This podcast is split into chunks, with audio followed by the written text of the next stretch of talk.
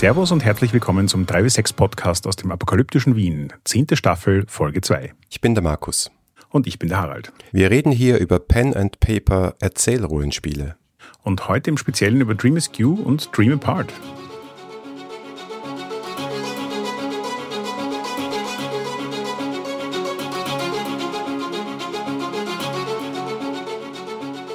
Wir besprechen heute nicht zwei, sondern sogar drei Dinge. Ein postapokalyptisches Erzählspiel, passend zu unserem Staffelthema, ein Erzählspiel im jüdischen Städtel und das System, das beide Spiele zusammenhält und alles zusammen ist trotzdem ein Buch, nämlich Dream SQ, Schrägstrich Dream Apart von Avery Alder und Benjamin Rosenbaum.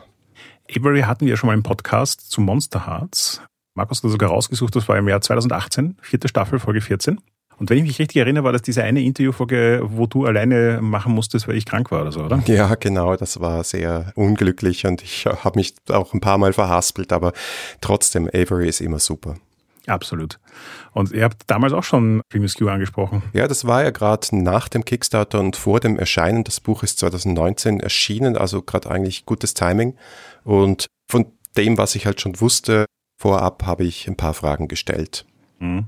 Ich fand es sehr spannend, wie du schon erwähnt hast. Nächste Folge dann Interview mit Benjamin Rosenbaum und zu dem Zeitpunkt, wo wir diese Folge aufzeichnen, haben wir das Interview schon gemacht. Der hat da was erwähnt, was ich recht spannend fand, nämlich so ein bisschen, für mich zumindest neu, die Origin Story im Sinne von, was die Situation für Avery war, in der er sich überlegt hat, ein System zu schreiben, das eben jetzt so ausschaut wie No Dice, No Masters. Und wenn ich es richtig verstanden habe oder mich richtig daran erinnere, war der Background einfach so dieses, du hast eine Spielgruppe, da kommen immer wieder neue Leute vorbei, die zwar gerne irgendwas mit Storytelling machen würden, aber keinen großen Fable für komplizierte Systeme haben. Also überlegst du dir, wie du Powered by the Apocalypse noch ein bisschen mechanisch vereinfachen kannst. Das war jetzt, glaube ich, die falscheste Beschreibung dieses Spiels, die es gibt. Aber wir werden das jetzt, glaube ich, im Detail erläutern, oder? Ja, genau. Gehen wir noch einen Schritt zurück. Also kurz zu dem System. Es, es, gibt so zwei Bezeichnungen dafür. Das eine ist Belonging Outside Belonging und das andere ist No Dice, No Masters. Beides steht hinten auf dem Buch drauf. Da geht es ein bisschen darum, beide Spiele sind und alle Spiele in diesem System sollen über marginalisierte Personen sein, die zusammengehören, eine Gemeinschaft, eine Gemeinde bilden, aber außerhalb der Mainstream-Gesellschaft sozusagen. Was das dann in diesen Spielen bedeutet, das sehen wir dann gleich. Und No Dice, No Masters, ein bisschen in Anlehnung an das Motto der Anarchisten, No Gods, No Masters, aber halt wörtlich keine Würfel, keine Spielleitung. Aber es ist offiziell ein Powered by the Apocalypse Spiel und beide Spiele sind sogar unabhängig voneinander ursprünglich Apocalypse World Hacks gewesen. Ich fand es übrigens auch interessant, diese beiden Begriffe, also für mich ist es ja ein bisschen so, je mehr ich mich damit beschäftigt habe, desto mehr habe ich das Gefühl, dass Belonging Outside Belonging eigentlich eher das Genre beschreibt, in dem die Originalspiele herausgekommen sind und was so die Idee war, was mit diesem, unter Anführungszeichen, System gut machbar ist. Und No Dice No Masters ist so der Begriff fürs System, weil das System an sich ja auch in vollkommen anderen Kontext verwendet werden kann. Und die Idee fand ich gar nicht uninteressant, weil wir ja oft darüber diskutieren, dass Erzählrollenspiele eher so Genre-Emulationen sind. Und wenn du ein Genre von Anfang an beschreibst und definierst und sagst, wir haben uns ein System überlegt, damit könnt ihr auch ganz andere Sachen machen, aber wir denken, es funktioniert gut oder am besten mit dieser Form von Genre. Und da haben wir jetzt gleich mal zwei verschiedene Variationen hineingepackt, damit ihr seht, inwieweit dieses Genre interpretationsfähig ist. Finde ich eigentlich charmant. Ja, also im Nachwort hat Avery was sehr Kluges geschrieben, zitiert wen anderen aus der Magic the Gathering Welt. Diese Person hat gesagt, für Design brauchst du zwei Punkte, ein Punkt A und Punkt B, und wenn du die verbindest, dann hast du eine Linie. Und genau das wollten sie eigentlich mit dem Buch machen. Es gibt nicht nur ein SRD oder so, also so ein System Reference Document und auch nicht nur ein Spiel, sondern es gibt zwei Spiele, die gleich mal zwei Interpretationen von diesem Ansatz zeigen. Und wie das Ganze entstanden ist und die beiden zusammengekommen sind als Designer ist auch interessant und das erzählt dann Benjamin im nächsten Podcast. Ja, und ich, ich gebe dir Beschreibung ja auch vollkommen recht. Das ist tatsächlich, es macht einen Unterschied, beide Spiele zu haben. Sie haben ja auch hinten dann noch ein Kapitel drin, das ein bisschen erklärt, dass es so quasi das System Reference Document ist und beschreibt, wie du das Game hackst. Und beide Beispiele zu haben, hilft halt ungemein, um besser zu triangulieren, was es ist und was es nicht ist. Ja, und daraus ist eigentlich mindestens das dritte Subsystem Powered by the Apocalypse entstanden, das dann wieder Powered by irgendwas ausgelöst hat. Also es gibt eine ganze Reihe Belonging Outside Belonging Spiele, wie es halt auch Watched in the Dark Spiele gibt oder Carved from Brindlewood. Das ist ganz interessant, dass es hier so einen richtigen Familienbaum schon gibt von Spielen, die sich aber alle zurückverfolgen lassen auf dieses eine Spiel Apocalypse World. Ja, voll. Wobei ich tatsächlich auch das Gefühl habe, dass spannenderweise habe ich mir ja gedacht, wie damals D&D mit die 20-Lizenz rausgekommen ist, dass genau das passieren wird. Also du hast irgendwie so massig Spiele basierend auf die 20, die aber alle letzten Endes ein bisschen anders sind. Und gefühlt, ich meine, ich habe das jetzt schon seit einiger Zeit nicht mehr mitverfolgt, aber gefühlt ist eigentlich was ganz anderes passiert, sondern es waren eher alles so Setting-Reskins, also man hat schon mal neue Regeln geschrieben, aber niemand hat wirklich die, die Grundfesten von D&D irgendwie umgebaut. Aber es war ja dann auch wiederum damals halt keine Design-Philosophie, sondern mehr so ein, hier habt die Regeln, macht das damit. Naja, und man könnte sagen, Pathfinder ist ja genau, in die genau, Richtung, ja. Genau. Und momentan habe ich das Gefühl, dass eigentlich relativ viele Erzählrollenspiele, die im Vorfeld vermuten, dass sie die Chance haben, ein größeres Publikum zu erreichen, auch diesen Weg gehen, zu sagen, setzen das gleich so auf, dass Leute sowohl die offizielle Genehmigung kriegen, als auch Ressourcen haben, um nette Hacks zu machen. Also so abseits von Powered by the Apocalypse ist ja auch ist ja nicht from the Queen so ein Ding. Mhm. Auch Fate-Spiele haben da ja in die Richtung einiges getan. Also ja, es ist irgendwie ein spannendes Modell, das ich auch sehr sympathisch finde, weil es meiner Meinung nach irgendwie dem Ethos von Rollenspielern einfach entgegenkommt. So dieses, hier hast du was, wir erklären dir gleich draus, wie du dein eigenes Ding draus machen kannst und dann mach mal. Ja, es ist auch Indie, ne? Wir, wir sind in diesem Bereich ja. Indie-Rollenspiele und wer möchte sich denn so als One-Woman-Designerin schon mit Lizenzen auseinandersetzen? Das ist doch die Hölle. Stimmt. Dementsprechend, es ist wahnsinnig produktiv. Also es gibt schon neuere Spiele, Belonging, Outside Belonging, wie Sleepaway, Balik Bayan, Flotsam, Wonder Home ist ein, würde ich sagen, ein Hit sogar, der daraus entstanden ist aus dem Kickstarter, also auch sehr beliebt in unserer Community. Da ist also schon wahnsinnig viel passiert seit 2019. Ja, und vor allem auch gerade die vier quasi inhaltlich all over the place. Mhm. Ganz unterschiedliche Settings, aber eben trotzdem irgendwie ein gemeinsames Genre und was ich spannend finde, ist nämlich sowohl Wonder Home als auch Flotsam als auch Balik Bayan sind auch optisch schön gemachte Spiele. Also man hat auch ja. ein bisschen den Eindruck, es influenzt Leute, die auch einfach gerne schöne Spiele machen. Ja, ich glaube, da hat dieses Buch auch eine gute, also jetzt äh, Dream is Q, Dream Apart, auch eine gute Präzedenz gesetzt. Ja, also ja, du möchtest dem noch ein Stück weit nacheifern wahrscheinlich. Genau, und die zwei Spiele, die wir haben in einem Satz, Dream Askew, also wie könnte man das übersetzen, dass der schräge Traum, der verquere Traum ist eine Geschichte über eine queere Enklave in der Postapokalypse und Dream Apart, also der getrennte Traum, der separierte Traum ist ein jüdisches Städtel in einer, in einer fantastischen Version Osteuropas, ungefähr irgendwo im 19. Jahrhundert. Also auch schon einmal zwei wirklich weit voneinander entfernte Punkte, vermeintlich. Ja, und beide eben mit diesem Thema Belonging, Outside Belonging beschäftigt. Ja. Und ich war jetzt so ein bisschen, wie wir darüber diskutiert haben, was wir in der Staffel machen wollen und dann irgendwann uns auf die Spiele geeinigt haben und festgestellt haben, hm, da gibt es eigentlich ein gemeinsames Thema. War ich so ein bisschen bei, wie viele postapokalyptische Spiele braucht man eigentlich noch? Und war bei Dream Q aber wirklich angetan davon, wie grundlegend es die Geschichte verändert, wenn du eben so ein Belonging, Outside Belonging und es geht um eine spezifische Form von Gruppe machst. Avery ist ja auch die Designerin von The Quiet Year, ein ruhiges Jahr. Und auch da geht es um Postapokalypse, auch da geht es um den Aufbau einer Gemeinschaft, in dem Fall nach der Apokalypse.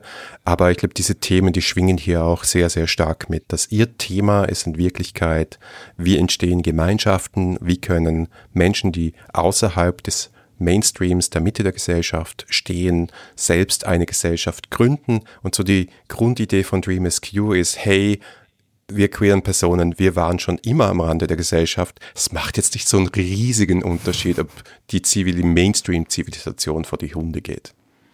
Dahingehend auch passend, irgendwie für mich das erste apokalyptische, postapokalyptische Rollenspiel, wo ich sehr bewusst wahrgenommen habe, dass das Spiel sagt, nö, es muss nicht die ganze Welt auf einmal untergegangen sein. Es kann sein, dass das so ein verlaufender Prozess ist. Vielleicht gibt es noch Teile der Welt, die total normal ausschauen, quasi, also Mainstream gesellschaftlich normal ausschauen.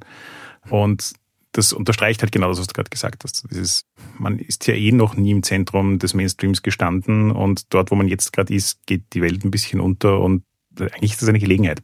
Ja, es ist sehr, sehr spannend. Es ist wirklich auch so ein bisschen die hoffnungsvolle Variante von Postapokalypse, glaube ich. ja. Gut, aber genug philosophiert, schauen wir uns das System ein bisschen an. Wir mögen ja Systeme. Absolut. Und, Und wir werden noch nicht länger als zehn Minuten brauchen, um drüber zu reden. ja, mal schauen. Es ist gleichzeitig das einfachste und das schwerste System, finde ich. Aber mhm. da können wir vielleicht nachher noch drüber sprechen. Spannend ist mal, das ganze Ding besteht nur aus Playbooks. Ja, wir wissen, Playbooks, PPTA, das sind diese Ankreuz-Sheets für Charaktere normalerweise. Aber hier gibt es eigentlich nur das und noch so Spielsteine, so Tokens, die verteilt werden und so ein bisschen für Balance im Spotlight vor allem sorgen. Und dann ist das Ganze noch eher auf One-Shots ausgelegt. Ich würde sagen, realistisch gesehen, Two-Shots wären besser. Es soll alles aus diesen Playbooks, aus den Charakteren, aus den Setting-Elementen sehr frei, so Szenen entstehen. Wie genau das funktioniert, dazu später noch mehr. Ja, es, es gibt noch ein Element, meiner Meinung nach, das da hineinkommt. Da werden wir dann eher auch später noch drüber reden. Du hast ja auch schon Quiet hier erwähnt. Es gibt auch eine Kartenzeichkomponente, Zeichenkomponente in dem Spiel und die glaube ich, ist bedeutender, als man im ersten Moment denkt, wenn man es mal so schnell liest, weil da mhm. wird das so in einer Seite abgehandelt. Aber eigentlich ist es für das Funktionieren der Story, glaube ich, ziemlich wichtig. Ja, dass also im Verlauf der Geschichte und auch im Setup eine Karte entsteht von dieser Gemeinschaft, in der du spielst. Ja, wie du schon gesagt hast, Playbooks, Playbooks, Playbooks. Wir haben ganz klassische Playbooks für die Charaktere. Das heißt, das Wer PBDA kennt, wird sich hier recht wohl fühlen, wobei die, auch hier die Playbooks im Vergleich zu anderen PBTA-Spielen mehr Flavor als sonst was sind. Mechanisch trifft es das eigentlich nicht ganz, aber wenn man sich so ein Playbook durchliest, besteht es primär aus geschriebenem Text und eigentlich keiner Mechanik. Vor allem Auswahllisten, ja. Und dann haben wir aber über die Playbooks für die Charaktere hinaus eben noch weitere Playbooks. Eins davon auch noch finde ich relativ straightforward, nämlich so das Playbook der Community. Also in anderen Spielen wird das vielleicht nicht unbedingt Playbook genannt, aber die Idee, dass du zu deiner Community irgendeine Form von Detail festhältst, ist jetzt auch keine super neue. Gibt es auch in diversen anderen Spielen, wird auch vor allem gerne in, in postapokalyptischen Spielen gemacht.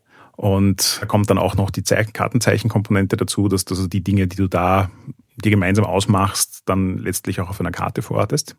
Und dann gibt es noch die dritte Kategorie an Playbooks und das sind meiner Meinung nach die spannendste Innovation, die No Dice No Master bringt. Und das sind? Das sind Playbooks für Setting-Elemente, genau. Es gibt genauso wie sechs Charaktere, gibt es auch sechs Setting-Elemente und da übernehmen Spielende am Tisch gewisse Momente der Welt und sozusagen eine SL-Rolle, eine Spielleitungsrolle, wenn diese Elemente ins Spiel kommen. Mehr dazu gleich, aber das ist sozusagen mal alles, was man zur Verfügung hat für dieses Spiel und mehr braucht man auch nicht. Aber das werden wir dann eh noch diskutieren. ja, genau. Und natürlich gibt es Moves, ne? Es gibt PBTA, aber die Moves funktionieren anders, oder Harald? Mhm, voll. Die Moves sind auch hier eher stichwortartig. Das heißt, man hat eigentlich primär den Titel eines Moves, wenn man das mit einem anderen PBTA-Spiel vergleicht, und dann keine große Mechanik dazu. Aber Moves unterscheiden sich in unterschiedliche Kategorien. Also es gibt Strong, Regular und Weak Moves. Und die Titel dieser Moves tragen diesen Kategorien auch Rechnung. Das heißt also, wenn man einen Weak Move hat, dann wird der von der Beschreibung, also von dem Text zu dem Move auch schon so klingen, als ob der Charakter damit etwas tut, was ihn eher in Schwierigkeiten bringt, als ihn brillant aussehen zu lassen. Und bei Strong Moves ist es dann genau umgekehrt. Das ist so Sachen, die der Charakter machen kann, in denen er besonders gut ist oder besonders glänzen kann. Und die Regular Moves als Mitte dazwischen habe ich eigentlich fast am ehesten so als Rollenspielanleitung verstanden. Also so das, was man in, in Lady Blackbird Spielen bei Keys oft dabei hat, so dieses mach doch das, um deinen Charakter so und so zu spielen, sind hier so ein bisschen die Regular Moves und weil ich jetzt gerade Lady Blackbird erwähnt habe, das ist ja auch eigentlich ein gutes Stichwort für wie diese Moves mechanisch funktionieren. Zum Beispiel ein Strong Move ist Move Unseen, also sich ungesehen weiter bewegen. Ein Weak Move wäre sowas wie Draw Unwanted Attention to Your Movements. Also so, keine Ahnung, das wäre dann vielleicht ein SL-Move in Dungeon World. Und dazwischen die, ein Regular Move wäre Quietly Gather Clues or Information. Und im Prinzip, wie du sagst, ist eine Anleitung, tu das. Ja, wenn du diese Art von Charakter spielst, dann solltest du diese Sorte von Dinge tun. Und der andere Unterschied, der mechanische Unterschied zwischen den Strong und Weak Moves ist, bei einem Strong Move musst du einen dieser Tokens, dieser Spielsteine ausgeben und bei einem Weak Move kriegst du einen. Du fängst an mit keinem Spielstein. Das heißt, du musst am Anfang deinen Charakter auch mal in Schwierigkeiten bringen, um dann ihn nachher glänzen zu lassen. Und Regular Moves sind welche, bei denen du weder Spielsteine, also weder Tokens kriegst noch ausgibst?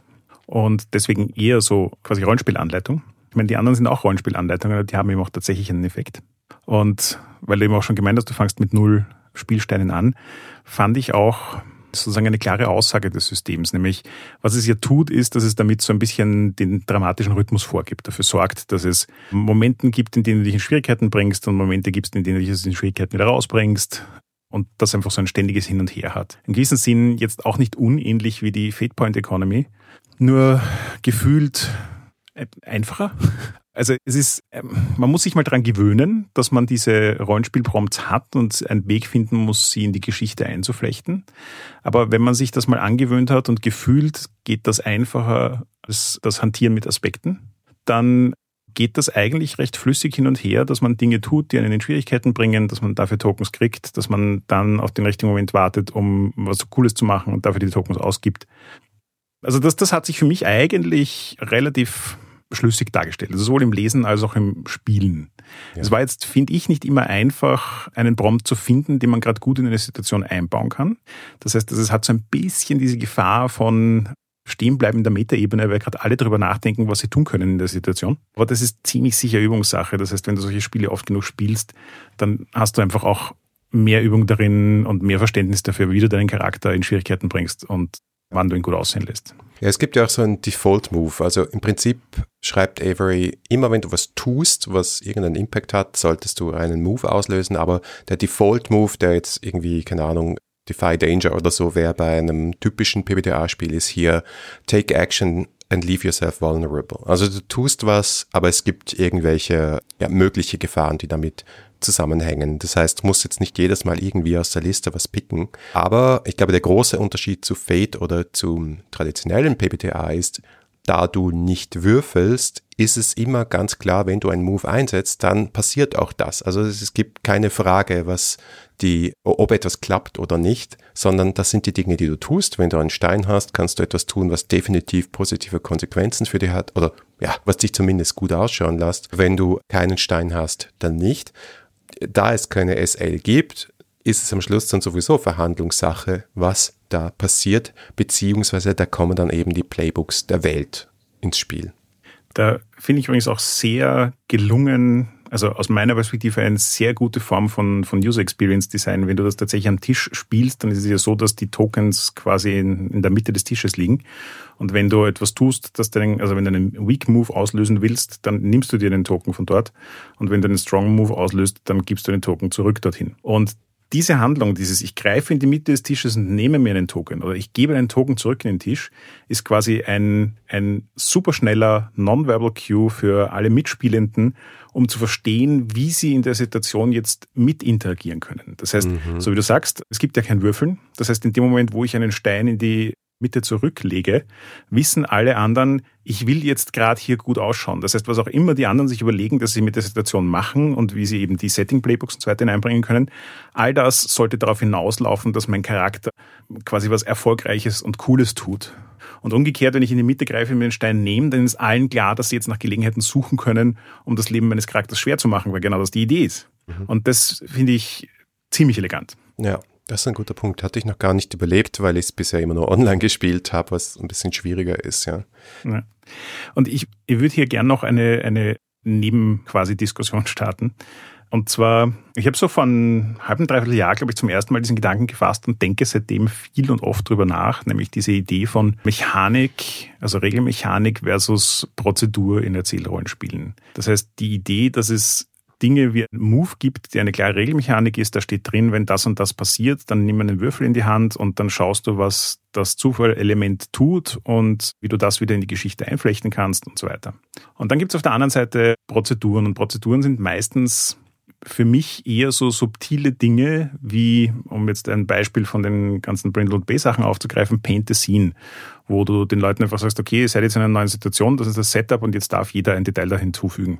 Und Ganz viele Erzählrollenspiele aus meiner Perspektive verwenden Prozeduren, um die Geschichte voranzutreiben, um eine bestimmte Art von Geschichte zu erzählen, um die Leute mit einzubinden, dass jeder beteiligt ist daran, diese Geschichte zu erzählen. Und das ist auch so ein bisschen so ein Spektrum. Es gibt manche Spiele, die mehr Mechanik haben Es gibt manche Spiele, die mehr Prozedur haben. Es gibt manche Spiele, die das einfach auch gut ausbalancieren. Und warum ich das jetzt so erwähne, ist, weil für mich Dream Q so ein seltenes und total faszinierendes Beispiel für ein Spiel ist, das fast nur aus Prozedur besteht. Da ist, also das, was wir jetzt vorhin erwähnt haben mit den Tokens, du kriegst Tokens und du gibst Tokens aus, ist so ziemlich die einzige Mechanik, die in dem Spiel drin ist. Alles andere sind Prozeduren, die eben sagen, schau dir deine Prompts an, überleg dir, wie du die interpretieren kannst, was du damit spielen kannst und so weiter.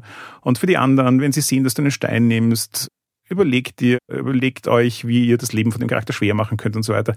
Also viel mehr Fokus darauf, den Leuten Leitschienen zu liefern, die sie dorthin bringen sollen, eine interessante Geschichte zu erzählen und wenig Mechaniken, die du erstmal lesen, verstehen und lernen musst.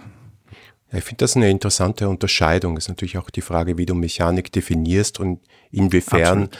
Ein traditionelles Bild von einer Mechanik, die heißt äh, Zahlen, Würfel, Rechnen, Resultat, das auch prägt, diesen Begriff. Ja. Aber insofern vielleicht ist es auch sinnvoll, das zu trennen, mal fürs Erste und zu sagen, es gibt eine andere Art und Weise, ein Spiel in gewisse Bahnen zu lenken, also wie es in unserem äh, QA bei der Con äh, Strash gesagt hat, um am Schluss das Designziel zu erfüllen, nämlich eine replicable experience, also eine wiederholbare Erfahrung zu produzieren.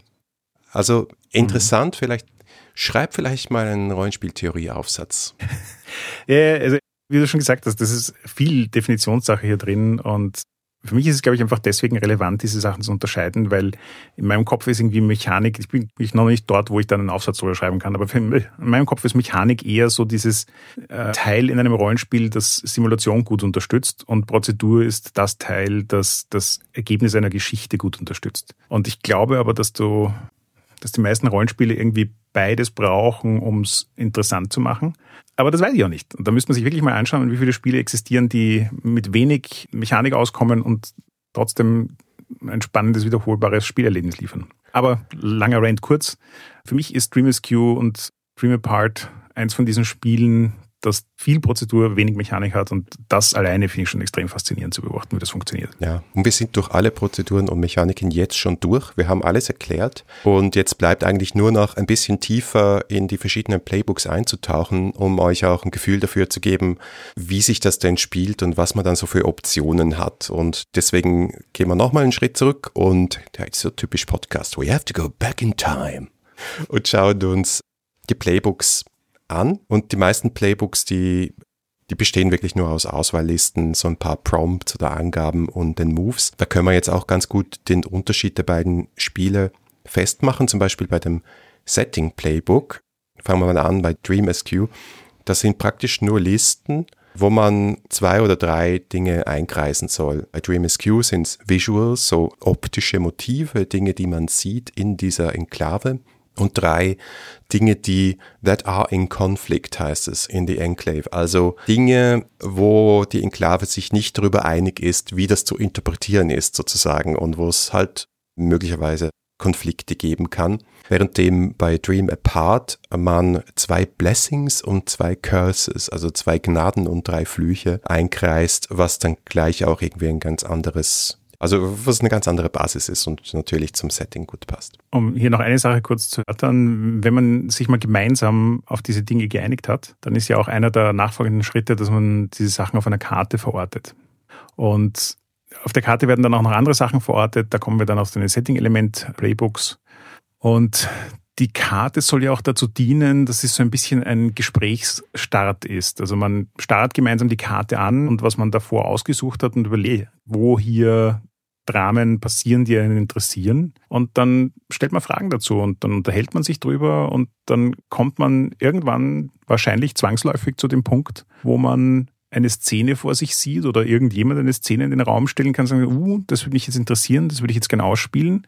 Und dann ist man auch schon im Spiel drin. Und diesen, das fand ich irgendwie so eine der reinformigsten Arten, von der Metaebene auf die Spielebene zu kommen, im Sinne dieses PBTA-Satzes von It's a Conversation und Play to Find Out. Also es gibt ja auch, um, um das vorzuziehen, es gibt ja auch diese Struktur, die Avery beschreibt, namens Idle Dreaming, also wo sie sagt, fangt nicht gleich mit der ersten Szene an und fühlt euch auch nicht unter Druck gesetzt, gleich die erste Szene zu wissen, was das jetzt sein muss, sondern ja, quatscht halt ein bisschen, schaut euch um auf eure Karte, schaut eure Prompts durch, stellt Fragen und dann aus diesem Fantasieren, aus diesem Träumen soll etwas entstehen, was die Gruppe dann interessiert und das kann dann die erste Szene sein. Gut, aber wir haben ja auch unterschiedliche Playbooks in den beiden verschiedenen Spielen. Und die Playbooks, die wir zum Beispiel in Dreamers Q haben, sind Iris, Hawker, Stitcher, Tiger, Torch und Arrival. Manche davon sind so ein bisschen selbsterklärend, was den Namen betrifft. Manche nicht ganz. Also ich habe beim Iris mir im ersten Mal gedacht, mhm, okay, was ist das? Dann hat sich herausgestellt, das ist so das Playbook, das sich mit dem, ich sage jetzt mal Psychic Maelstrom, um bei Apocalypse World zu bleiben, beschäftigt. Also so ein bisschen quasi die, die, die Priesterklasse, die mystische Klasse das Playbook, das sich mit diesen Dingen beschäftigt. Stitcher ist relativ straightforward, das was der Name sagt, so quasi der Arzt in der Gruppe. Aber welche von den Playbooks sind denn für dich die, die du, also wo du sagst, du hast die Playbooks durchgelesen und sie haben irgendwie viel evoziert? Also ich habe auch gemerkt, es gibt ein paar, die so die typischen Rollenspielrollen sind. Der Stitcher ist der Medic, Hawker ist der Händler, Tiger ist der Kämpfer, Roach ist der Priester, Ares ist ein bisschen speziell, ja, wegen Psychic Maelstrom, aber könnte auch sozusagen der Magier sein und Arrival ist, ist die Person, die neu in die Community dazugekommen. Das ist vielleicht fast das Speziellste. Vielleicht noch Torch, weil das auch wieder sehr stark mit, ähm, ja, sehr, sehr viel Flair reinbringt, weil du da einen eigenen Kult hast. Also das ist etwas, was mich sehr angesprochen hat. Und ich fand aber fast spannender dann diese Auswahllisten anzuschauen, als jetzt die Beschreibung der einzelnen typisch Playbook-mäßigen, generisch gehaltenen Charaktere. Aber mit den paar Listen, die da drauf sind, produzierst du schon sehr, sehr viel Flair. Ja, mein persönliches Highlight an den Listen ist ja die Gender-Auswahl bei Dreamers mhm. Weil das Spiel sagt ja schon, es ist, es geht um queere Communities, dementsprechend hast du keine Gender-Auswahl, die Mainstream gesellschaftlich ist. Du hast nur Auswahlmöglichkeiten, die in diese queere Community hineinpassen. Und das fand ich einfach grandios, weil klar, du kannst in jedes Rollenspiel ein, ein breites Spektrum hineinschreiben, aber ein Spiel sich auszudenken, dass diese Sachen einfach vollkommen klar Front and Center stellt. Wenn du das nicht spielen willst, dann ist das nicht dein Spiel. Punkt. Und es gibt auch erfundene Genders, ja. Es gibt auch Gender namens Dagger Daddy. Da muss man sich mhm. überlegen, was heißt das überhaupt. Aber Avery sagt halt auch, naja, hallo, das ist in der Zukunft und warum sollen wir dann jetzt mit dem heutigen Konversation eins zu eins weitermachen? Das sind einige dabei, ja, sowas wie Gender Fluid oder so ist auch dabei. Aber du kannst auch, ja, sagen, okay, ich will was ganz Neues ausprobieren und dann interpretieren, was das heißt, weil da ist null Erklärung dabei.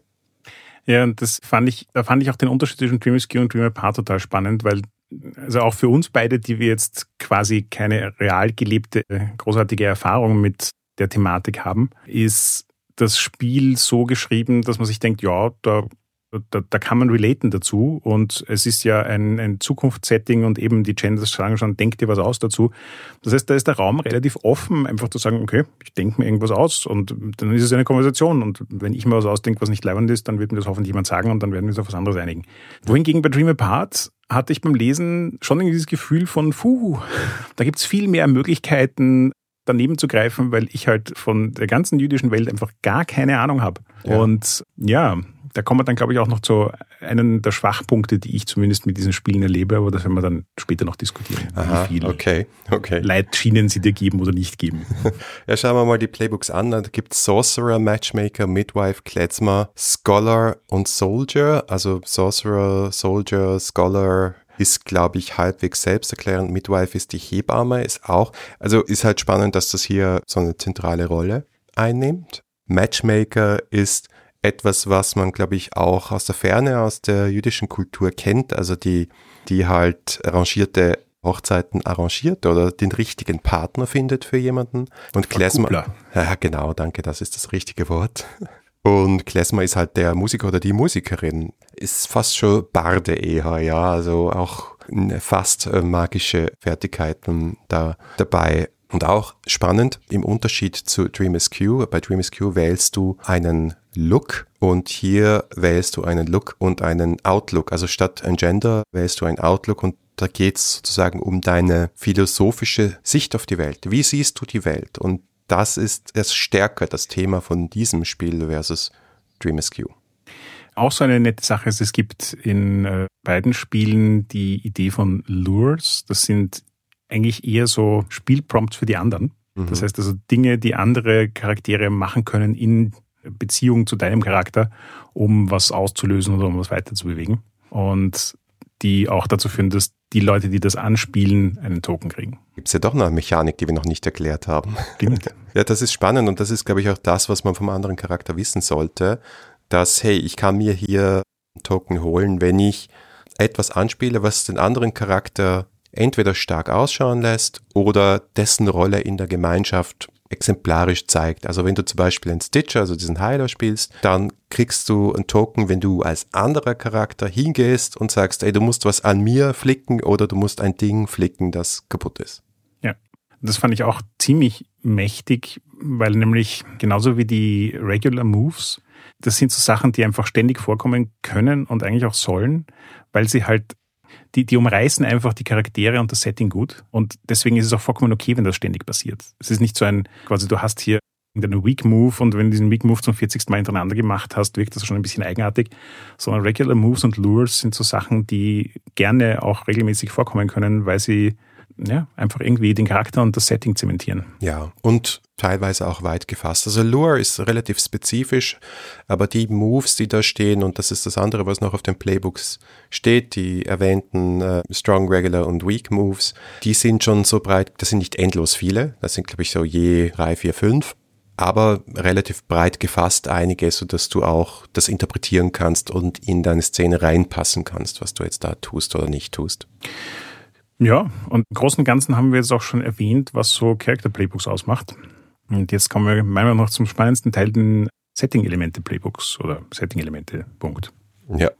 Das sind, wie gesagt, Elemente der Spielwelt, die bei gewissen Punkten von jemandem am Tisch übernommen werden.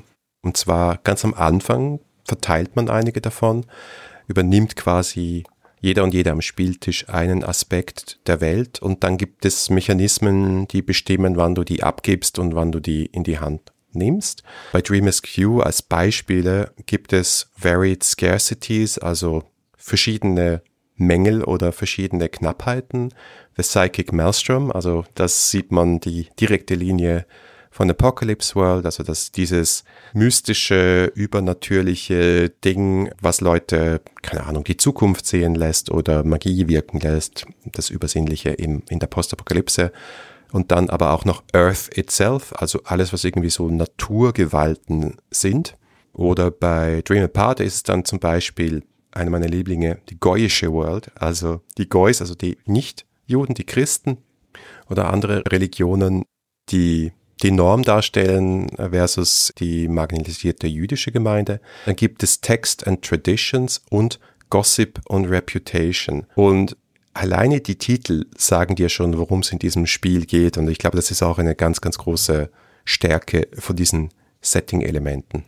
Genau, also ich finde, die Setting-Elemente sind meiner Meinung nach eine der elegantesten Erfindungen, seit es PBTA-Spiele gibt, um quasi die MC-Sektionen oder die Werkzeuge, die der MC normalerweise in einem PBTA-Spiel zur Verfügung hat, zu verteilen, so dass es nicht eine zentrale MC-Person braucht, sondern dass das quasi die ganze Gruppe gemeinsam machen kann und gleichzeitig zu gewährleisten, dass die Elemente, die die Geschichte ausmachen, die wir hier erzählen wollen, einfach auch ständig Aufmerksamkeit kriegen. Das heißt mhm. also, es gibt immer Leute, die vor irgendeinem Setting-Element sitzen und sich überlegen, hm, kann ich das jetzt gerade ins Spiel einbringen? Wie kann ich das ins Spiel einbringen? Oder wenn keiner eine Idee hat, die anschauen, die noch am Tisch liegen und damit gewährleistest du mit relativ wenig und verteilten Aufwand, dass die Dinge, die diese Form von Genre ausmachen, einfach präsent sind. Und diese Zettel, die bestehen auch wieder, wie du gesagt hast vorher, aus Rollenspielanleitung hauptsächlich.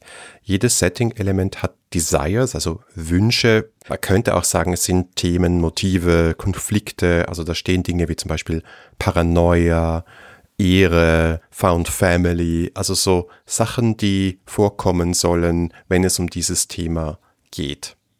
Das ist doch solche Sachen wie Tipps oder halt in anderen EDA-Spielen Prinzipien für den MC.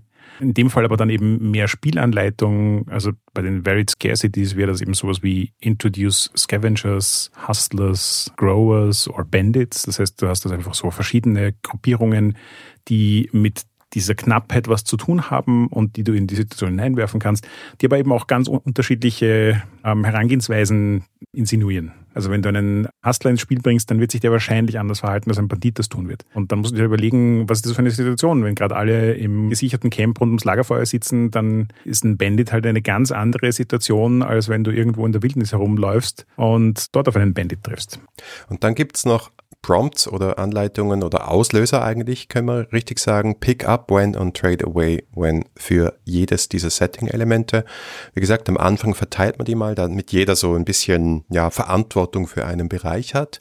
Aber sobald das Setting-Element relevant ist und dein Charakter drin spielt, gibst du es weg. Das ist der Auslöser für Trade away. Und sobald etwas vorkommt, das momentan noch niemanden gehört, sagen wir jetzt, es gibt den wilden Wald in Dream Apart, und die Leute gehen in den wilden Wald, das ist der Auslöser und wenn du gerade nicht im wilden Wald bist, diese Szene, dann nimmst du dieses Playbook und hast dann quasi ein Stück weit SL-Verantwortung für diese Szene. Ja, und das fand ich auch so unglaublich elegant.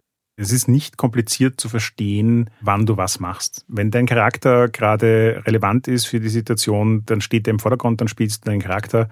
Und die Leute, die gerade nicht unmittelbar involviert sind in die Situation, die können sich halt jetzt damit beschäftigen, wie sie Setting-Elemente ins Spiel bringen können, wie sie Leuten das Leben schwer machen können, wenn die einen Weak Move machen oder auch wie das Setting quasi zugunsten von Leuten wirken kann, wenn sie einen Strong Move machen. Und das ist, das, heißt, das gewährleistet halt, dass immer alle was zu tun haben. Also ich finde, das ist ja so ein, so ein typisches Thema von Rollenspielen, dass es leicht mal passiert, dass du Situationen und Szenen hast, wo halt nicht alle involviert sind. Und wenn das eine total spannende Geschichte ist, dann macht es auch Spaß, daneben zu sitzen und zuzuhören. Aber bei Dream Dreamers oder bei No Dice, No Master kann dir das halt eigentlich nur passieren, wenn du das absichtlich willst. Ansonsten wird immer irgendjemand ein Setting-Element oder den Charakter zu spielen haben, beschäftigt sein, wie er die Geschichte vorantreiben kann. Und es ist auch sehr konsistent gemacht. Also hier gibt's auch Moves und die sind auch halt wieder diese Spielanleitung oder du kannst sie auch vergleichen mit SL-Moves bei Dungeon World. Also ein Move zum Beispiel heißt Spread Disease. Ja, also ist klar, okay, ich kann Krankheiten hier reinbringen und gleich Dinge auslösen. Du musst dir keine Genehmigung holen, abgesehen von Safety Tools natürlich, die hier auch eine große Rolle spielen. Aber kannst du einfach tun. Du hast die Verantwortung für diesen Bereich. Ja, und vor allem, es kennen ja quasi alle, alle Setting-Elemente. Also, du kannst ja. also vorher einfach alle anschauen oder im Laufe des Spiels wird es durchrotieren und dann wirst du es mal gesehen haben. Also, es ist nicht so diese Situation, wie es oft in traditionellen Rollenspielen ist, dass du dann so eine Konkurrenzsituation hast zwischen Spielenden und Spielleitung. Du hast hier keinen MC und jeder kennt die Setting-Elemente, die Leuten das Leben schwer machen können. Und damit ist es mehr so ein kollaboratives darüber nachdenken, was jetzt gerade das spannendste Drama für alle ist. Mhm. Weil es kann ja durchaus auch passieren, dass sozusagen mehrere Setting-Elemente gerade in eine Saison hineinpassen und die Leute sich dann einfach auch darüber unterhalten können, wo machen wir jetzt das oder das? Oder können wir es irgendwie verbinden? Oder was ist das interessantere Drama? Und in dem Fall ist es aber nicht so ein, hat wer eine Idee und dann herrscht Stille, sondern es sollten alle mit Anleitungen vor sich sitzen, welche Ideen sie ins Rennen werfen können. Jetzt haben wir das ganze Spiel erklärt, oder eigentlich zwei Spiele und ein System. Jetzt weiß ich aber noch nicht, wie das funktioniert. Also was spielen wir denn jetzt hier eigentlich und, und wie läuft das ab? Das ist irgendwie, glaube ich, schon auch noch ein gedanklicher Sprung, den man machen muss. Und finde ich, deswegen habe ich am Anfang gesagt, das leichteste und das schwerste Spiel nicht so mhm. leicht. Wie ist es dir da gegangen? Schwer. Und das fand ich end unendlich faszinierend, weil wir haben jetzt relativ viel Zeit damit verbracht, darüber zu reden, dass wir eigentlich recht begeistert sind, wie sehr dieses Spiel Dinge unterstützt. Hm. Und das tut's auch. Ähm, Was das aber nicht tut, ist, also du hast vorhin schon das Idle Dreaming erwähnt, wir haben so diese grobe Struktur von, wir fangen mit dem Idle Dreaming an, Daraus entwickelt sich dann eine Szene, die wir spielen wollen. Dann spielen wir die Szene, da haben wir unsere Prompts, so wie sie auf den Character Playbooks und auf den Setting-Elementen draufstehen. Dann wird sich diese Szene irgendwie resolven. Wenn sich daraus auch schon die nächste Szene ergibt, dann machen wir einfach weiter. Und wenn wir irgendwann zu einem Punkt kommen, wo wir uns nicht ganz sicher sind, was wir machen, dann gehen wir wieder in dieses Idle Dreaming über und dann wird sich daraus wieder die nächste Szene ergeben. Und im Prinzip ist das ja Play to find out what happens in absoluter Reinkultur. Und es ist wirklich nicht einfach. Nein. Es ist selbst für uns, die, wo jetzt gefühlt schon viel Erfahrung da ist, solche Sachen zu machen und wie du Szenen aufsetzt und wie du diese Playbooks und Prompts nutzt. Viel Spontanität und Kreativität, äh, wo du jetzt dann nicht irgendwie zehn Minuten da sitzt und dich nicht entscheiden kannst oder nicht weißt, was tun sollst und so weiter. Und trotzdem war das nicht einfach.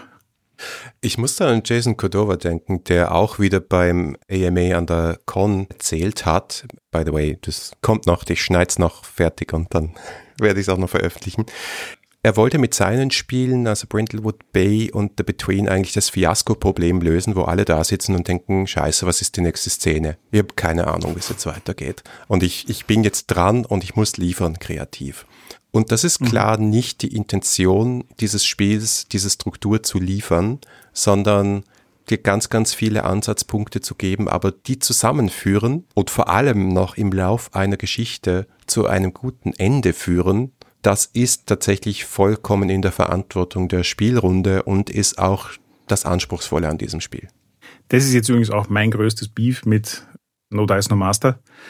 Ich habe tatsächlich, glaube ich, in den letzten zwei Jahren für mich einfach entdeckt, ich mag am liebsten Spiele, die mich ganz viel an der Hand nehmen, um dafür zu sorgen, dass eine spannende Geschichte rauskommt. Das heißt also Spiele, die einerseits wissen, was für Geschichten sie erzählen wollen und auf der anderen Seite mich gut bei der Hand nehmen, um dafür zu sorgen, dass ich diese Form von Geschichte erzählen kann, so dass ich zu jedem einzelnen Zeitpunkt eine klare Idee habe, was für kreative Leistung ich da jetzt reinstecken muss. Mhm.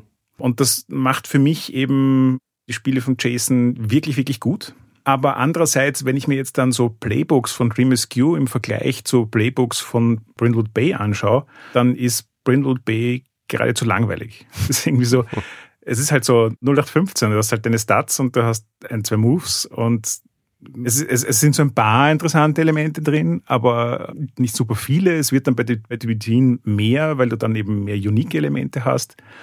Aber gleichzeitig hat Stream Q geschafft, die für mich wesentlich interessanteren Rollenspielanleitungen zu schreiben. Mein Takeaway ist, Dream Q macht einen wirklich guten Job, um mit wenig Text und Material interessante Vorlagen zu liefern dafür, wie ich das Setting und die Charaktere gestalten und spielen kann. Aber ich hätte wirklich gern noch sowas wie ein Mystery dabei. Ich hätte wirklich gern noch so eine Story, die mich an der Hand nimmt und sagt, okay, das ist die Form von Geschichte, die wir erzählen wollen heute.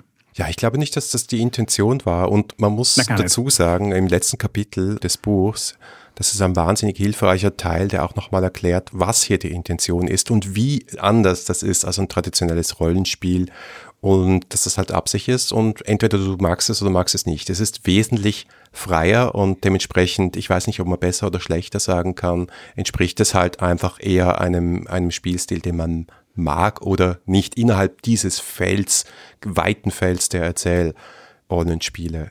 Aber also dieses Kapitel alleine würde ich, würde ich jetzt gern nehmen als Basis für eine Rollenspieltheorie-Aufsatzserie oder so.